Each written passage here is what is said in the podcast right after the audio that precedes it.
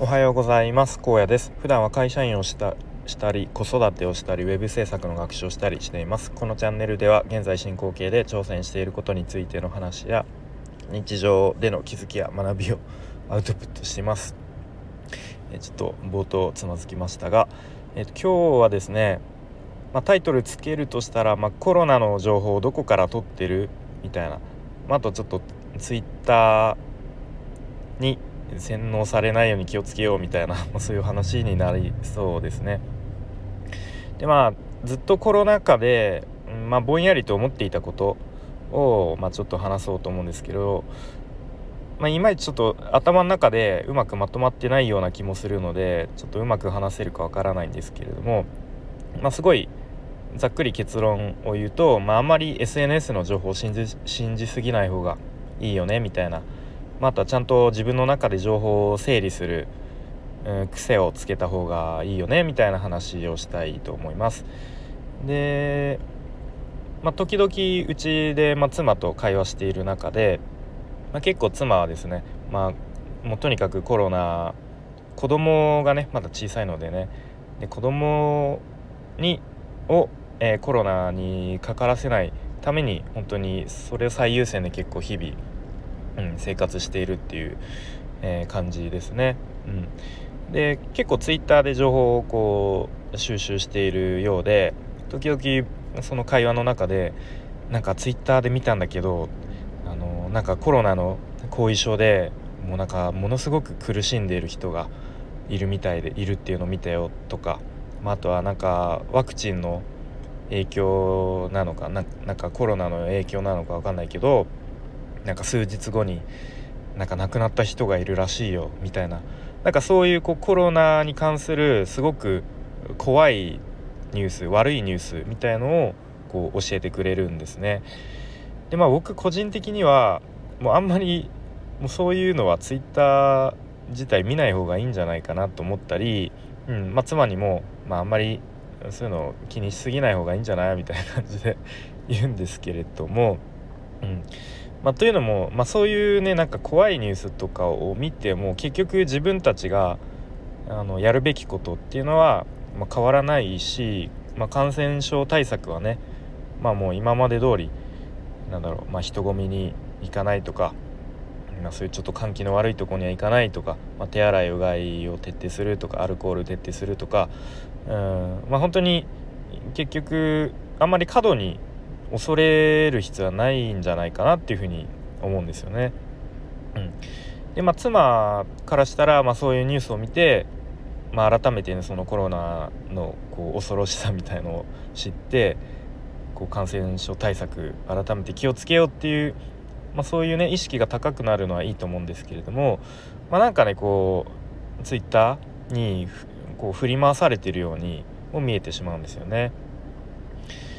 まあ、確かにそういうなんか後遺症なのか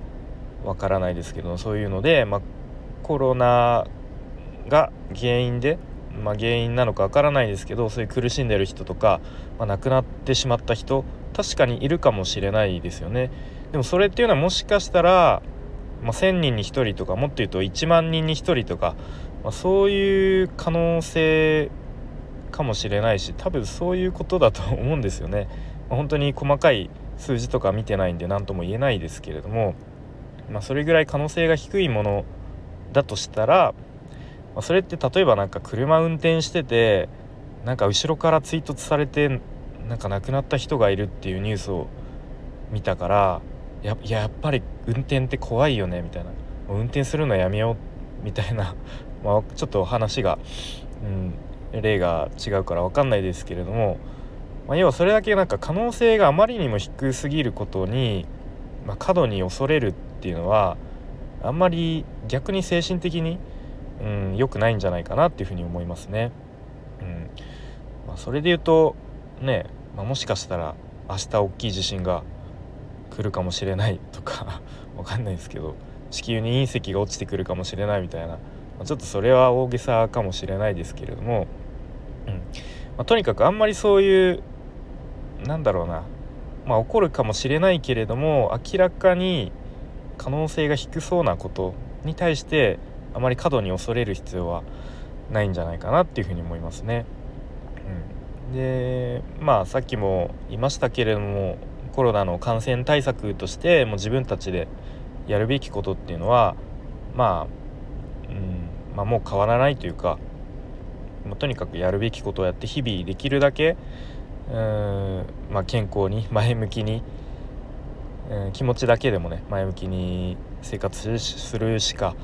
ないんじゃないかなっていうふうに思いますね。うん、でそもそもそのニュースがねこうフェイクニュースとかの可能性もありますしそれを誰が発信しているか、うん、とかもねちゃんと自分でこう取捨取捨選択する必要があるんじゃないかなと、うん、思いますね。まあ、そういう自分自身も、えー、とそういう、まあ、経験があるあるなと思ってあの、まあ、プログラミングとか、まあ、とはウェブ制作とかの、まあ、そういう勉強をする時は僕自身もツイッターで結構情報収集を、えー、まあ、今でもしてますしその勉強を始めた時から、うん、やっていました。でまあもう今だったらかなりその情報を整理できるようになったような気がして、うんまあ、これはちょっとまだ今の自分には必要ないかなとか、うんまあ、これはちょっとポジショントークだよねみたいなとか結構こう見極められるようになった気はしますがそのやっぱ学習を始めた当初もうプログラミングってどうやってやるんだろうぐらいのもう右も左もわからない状態の時ってかなりそういう情報に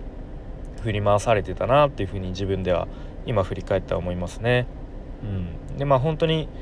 そういう、まあ、プログラミングとかウェブ制作の発信する人っていうのは、まあ、かなりポジショントーク、うん、が多いと思うし、まあ、本当に誰が言ってるのかその発言をまたその発言の、まあ、裏というか本当の意図はどこにあるのかとかうんまあとはその発言の前提条件みたいのはどうなっているのか、うん、っていうところをちゃんと考えないとなんか変な変なというか自分本当は自分には合っていない適していない情報をこうちょっと鵜呑みにしてしまったり信じてしまってあんまり良くない方向に自分が走ってしまったりする可能性もあるので、まあ、その辺をちゃんと自分の頭で一旦落ち着いて、うん、考える必要があるんじゃないかなと思いますね。うんまあ、Twitter ってどうしても140文字でしか表現できないのでそういう細かいね、えー、その発言の前提条件とか、うん、とかにもその人自身が、あと例えばなんだろうなうんまあそのブラック企業だったら今すぐ辞めてプログラミングの勉強半年間必死で頑張れば、えー、なんだろう IT 企業に転職できるしその今後伸びる業界なので未来は明るいですよみたいな。なのでブラック企業は今すぐ辞めてプログラミングやりましょうみたいな、まあ、すごい極端ですけれども、うん。まあ、そういう意見を聞いて例えば僕みたいにもう家族もいて子供もいてっていう人がいやそうだよなみたいな感じで今すぐ明日会社辞めますみたいな感じで辞めて無収入の中プログラミングをやる。それはちょっとリスクリスクが高すぎる、あのー、決していい判断ではないなと思うんですよね。まあ、そういう感じで、うん、その前提条件みたいのちゃんと考える必要があるなと思いますね。ちょっとだいぶ話がそれてしまったんですけれども、まあ、とにかくちょっと今日の話をまとめると、まあ、Twitter をはじめ、まあ、他の SNS でもそうですけれどもうんまあいろんな情報を発信している人がいるので、まあ、ちょっと使い方によってはこう気づかないうちに自分がちょっと洗脳に近い、うん、ちょっと考え方が偏っていっちゃう危険性があるなというふうに思うので、うん。まあ、その辺はちゃんと自分で